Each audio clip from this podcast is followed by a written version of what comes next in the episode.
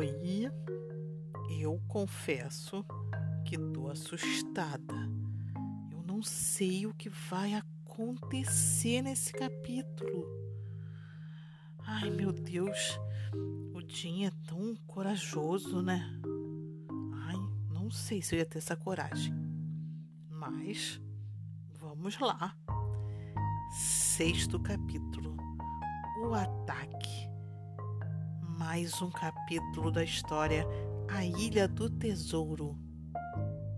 Vem comigo, vem comigo que lá vem história.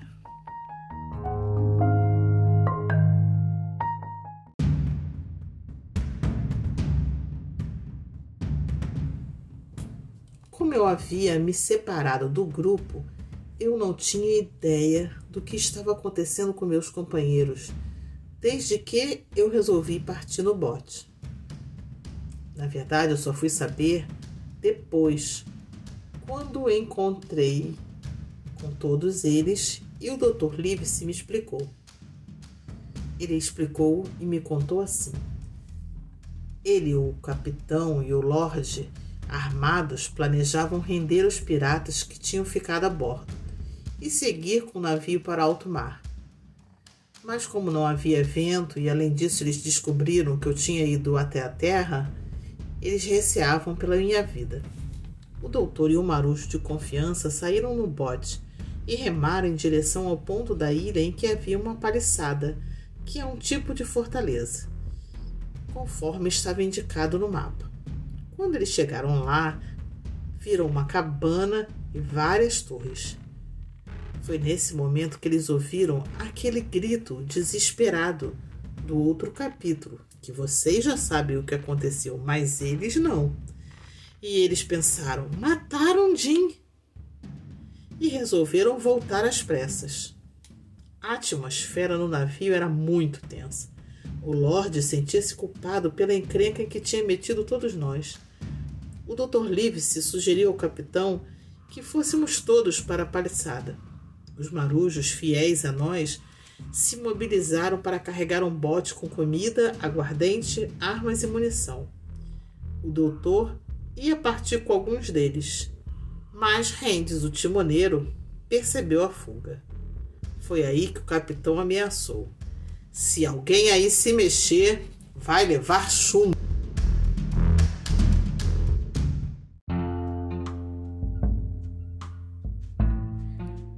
Dr. Livesey foi para a praia e levou as provisões para a paliçada. Ele arrumou tudo e retornou para o navio sozinho, deixando os homens montando guarda. O Lorde o ajudou a carregar novamente o bote, enquanto o capitão ordenava a um marinheiro chamado Gray que se juntasse ao grupo. Os piratas tentaram impedi-lo, mas ele conseguiu escapar. O bote então partiu, sobrecarregado, e foi se afastando aos poucos. Foi nesse momento que o capitão lembrou e falou: O canhão! Ele tinha esquecido de jogar a pólvora e as balas do canhão no mar, como eles haviam feito com as armas e a munição que não conseguiram carregar. E os piratas então se preparavam para atirar com o canhão. O primeiro tiro Paul passou perto do bote quando eles já estavam quase chegando na praia. Mas o segundo Paul não os atingiu diretamente, mas conseguiu fazer o bote afundar e perder os mantimentos. E na verdade foi esse tiro que eu ouvi quando estava lá com Bengun. O grupo então se enveredou pela mata e alcançou a paliçada, quando surgiram alguns homens de Silver, surpresos de encontrá-los ali. Ah, o tiroteio foi inevitável. Um deles foi morto e os outros recuaram. Porém, Redruth, o caseiro do Lorde, foi atingido e morreu. O capitão subiu ao telhado e hasteou a bandeira da Grã-Bretanha, o que na verdade tornou a paliçada um alvo fácil. Vários tiros de canhão estrondaram, mas felizmente nenhuma bala conseguiu atingi-la. Navio que o Lorde, por precaução, havia contratado para nos procurar, se o nosso regresso demorasse, ainda levaria muitos meses para chegar. Então era preciso recuperar as provisões, mas a maré tinha mudado e os piratas estavam de tocaia. Foi então que, rumando na direção da bandeira, eu cheguei à paliçada e então os reencontrei ao cair do sol.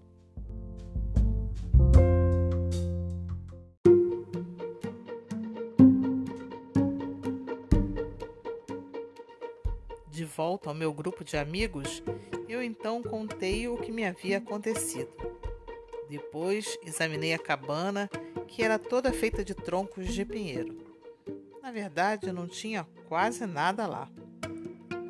Uma pedra deitada servia de fogão.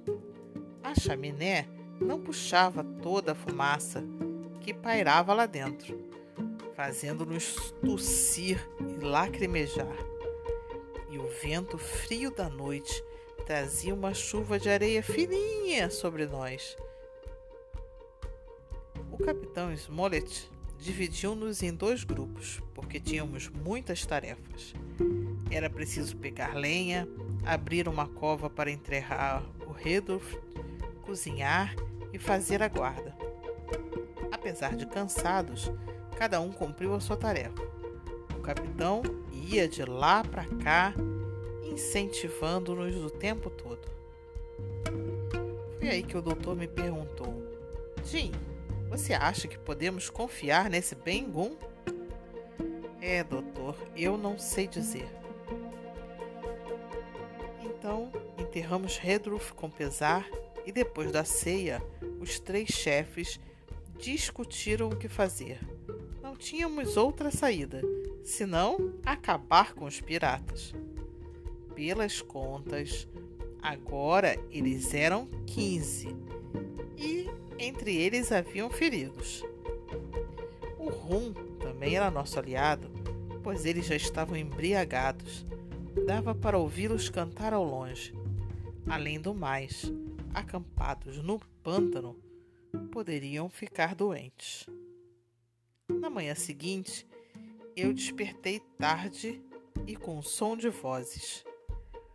Bandeira branca! Alguém avisou lá fora. Sabe quem era? O Silver.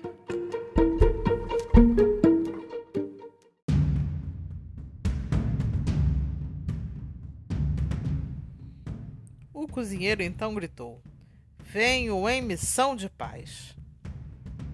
Desconfiado de que poderia ser uma armadilha, o capitão Smollett pediu que o nossa guarda se posicionasse. E um dos piratas disse: O capitão Silver deseja fazer um acordo.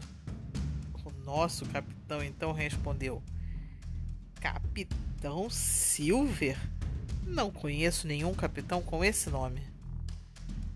Silver então respondeu: Sou eu. O senhor desertou do barco e os marujos me acolheram. Ele então atirou a muleta por cima da paliçada, conseguiu saltá-la e caminhou até nós. Ele se vestia com uma elegante sobrecasaca azul e um belo chapéu. Apesar da manhã gelada, capitão Smollett negou-se a atendê-lo dentro da cabana. Você é um pirata. Você merece a forca. Senhor, sei que vocês têm o mapa do tesouro. Se me der, estarão salvos. Que mapa? Ora, ora, só queremos o mapa do tesouro de Flint. Todos ficaram em silêncio por um bom tempo, olhando um para o outro. Silver então continuou: Dê-me o mapa e navegaremos juntos. Depois desembarcarei vocês com armas e provisões. Esta é a minha última palavra. Pois bem, disse o capitão. Venham então aqui um a um, sem armas, e eu os levarei para serem julgados na Inglaterra. Não podem encontrar o tesouro, nem sabem conduzir o navio. Agora saia daqui, fora! Silver então ficou transtornado, os olhos fuzilando de tanto ódio. Ele precisava de ajuda para levantar-se, mas ninguém lhe deu a mão. Soltando palavrões, ele conseguiu se erguer, apoiou-se na mureta e gritou: Vou reduzir essa cabana a cinzas e acabar com todos vocês.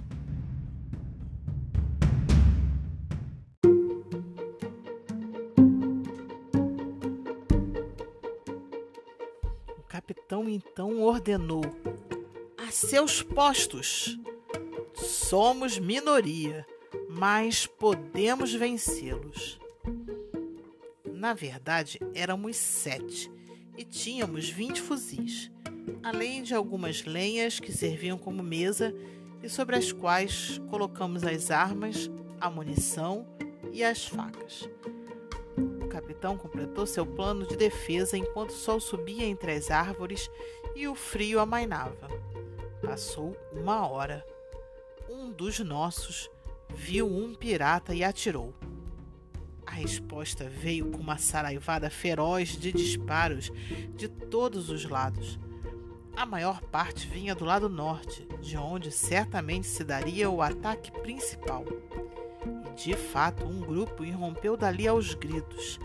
Fazíamos fogo sem parar e derrubamos cinco, mas outros quatro saltaram a paliçada e avançaram.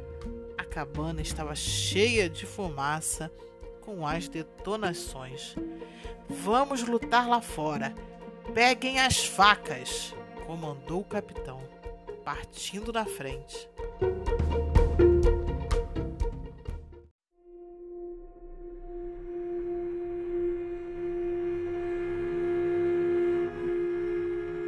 Peguei uma das facas, alguém pegou outra e nessa afobação acabei machucando meu dedo mas na hora eu nem senti.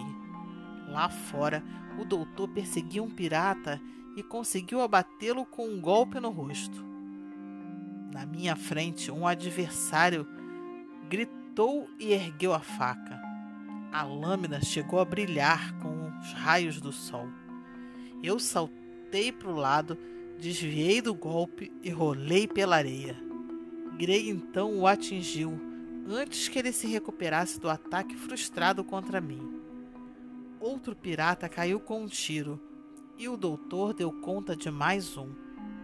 O quarto fugiu, saltou a paliçada e se juntou aos outros que debandaram. Foi uma grande vitória, mas perdemos um homem e dois estavam feridos, entre eles o capitão. Restavam então oito piratas. O que tinha sido ferido pelo doutor morreria no navio naquela noite, como soubemos mais tarde.